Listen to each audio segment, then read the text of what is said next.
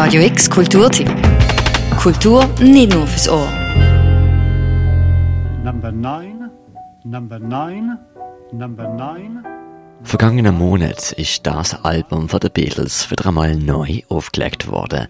Die Scheibe hat wie kaum ein anderes Machwerk Popmusik mit avantgardistischen Kunstströmungen von damals verbunden. Und das Cover hat das einmalig wieder gespiegelt.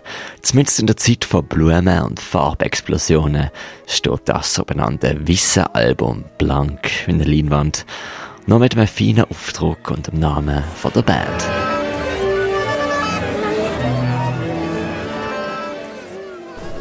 Nein, also der Verzicht auf jegliches Bild und nur der feine Hinweis Beatles als Prägedruck und die, und die Nummerierung. Äh, der Künstler ist der Richard Hamilton, einer der wichtigen Pop-Art-Künstler aus England. Und das ist auch äh, eine Reminiszenz an ihn, weil er hat die ganze Musikgeschichte visuell begleitet. Das Weisse Album ist für den René Pulver ein strahlendes Beispiel dafür, was für eine Wirkung ein Albumcover haben kann. Und wohl auch das bekannteste Beispiel innerhalb einer neuen Ausstellung, die von ihm im Kunstmuseum Gegenwart sorgfältig konzipiert worden ist. Art and Vinyl, Artist Cover and Records, zeigt eine Auswahl von Albumcovers aus der eigenen Sammlung. Covers, meistens ohne Betitelung, weder von Musiker noch Künstler. Covers quasi als Ergänzung zur Kunstgeschichte. In den 60er Jahren die ganzen Grenzüberschreitungen, Bruce Nauman, der auf einmal mit Video schafft, mit Film und selber hat dazu den Sound gemacht. Also das ist so das Aufbruchzeitalter, wo Künstler sehr direkt reagieren, wo sie nicht mehr einfach Schallplatten bebildern, sondern sie werden selber auch zu Musiker, Autoren, inklusive Umschlag. Und das gibt natürlich eine ganz andere Identität zum Produkt.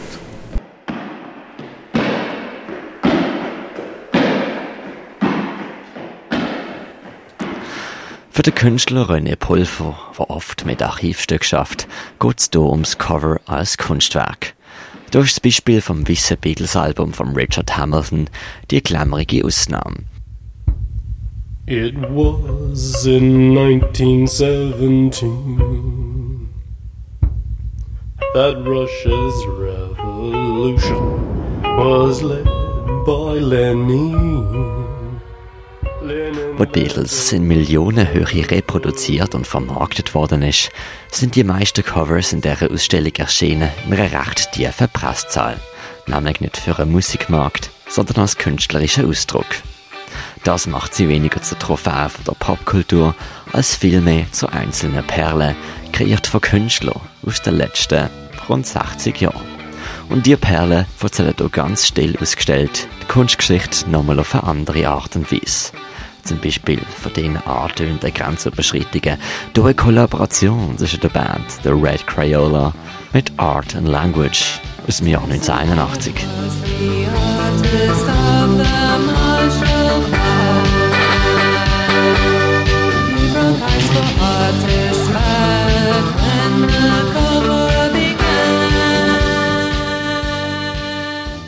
Das war eine wichtige Gruppierung, auch ausgehend 60er Jahre. Das sind Künstler, die sich geweigert haben, Bilder herzustellen. Die haben eigentlich haben sich konzentriert auf Schreiben, das Vermitteln und das Analysieren.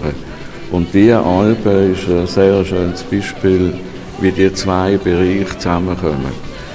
Känguru, das sind zwei Lehrer, und zwar ein Porträt über den Lenin im Stil von Jackson Pollock. Hochinteressante Ausgangslage. It wouldn't shake without him.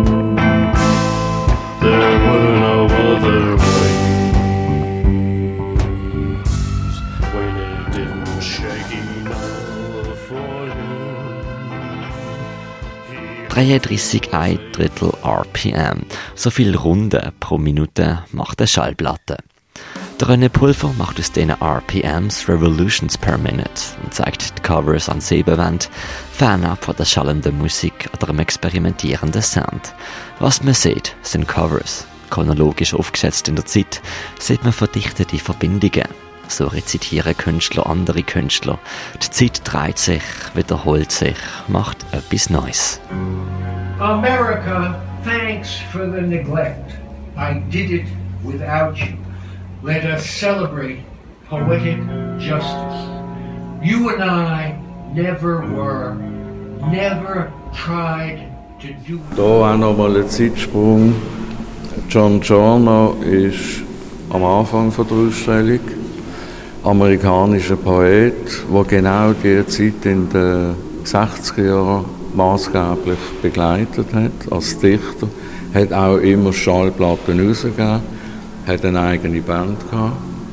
Und jetzt wird er nach über 40 Jahren neu entdeckt durch einen jüngeren Künstler. Well, the sunset rays are a shining. Me and Kai have got our tools. A basket and a trowel and a book with all the rules. to the face of the naked mind. Thanks for nothing.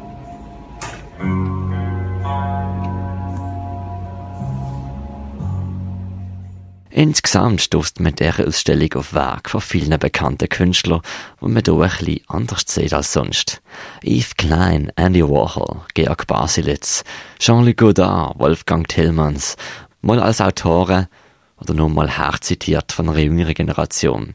Der Saaltext zur Ausstellung geht Aufschluss und ladet ein zum Eintauchen. Denn Arden Vinyl, Artist Covers and Records, ist eine Komposition von René Pulver, wo begleitend wirkt, quasi als persönlicher, wenn auch stiller Soundtrack zur Kunst aus den letzten 60 Jahren. Gesehen können dort die Covers noch bis am 3. Februar. Für Radio X, der Mirka Kempf.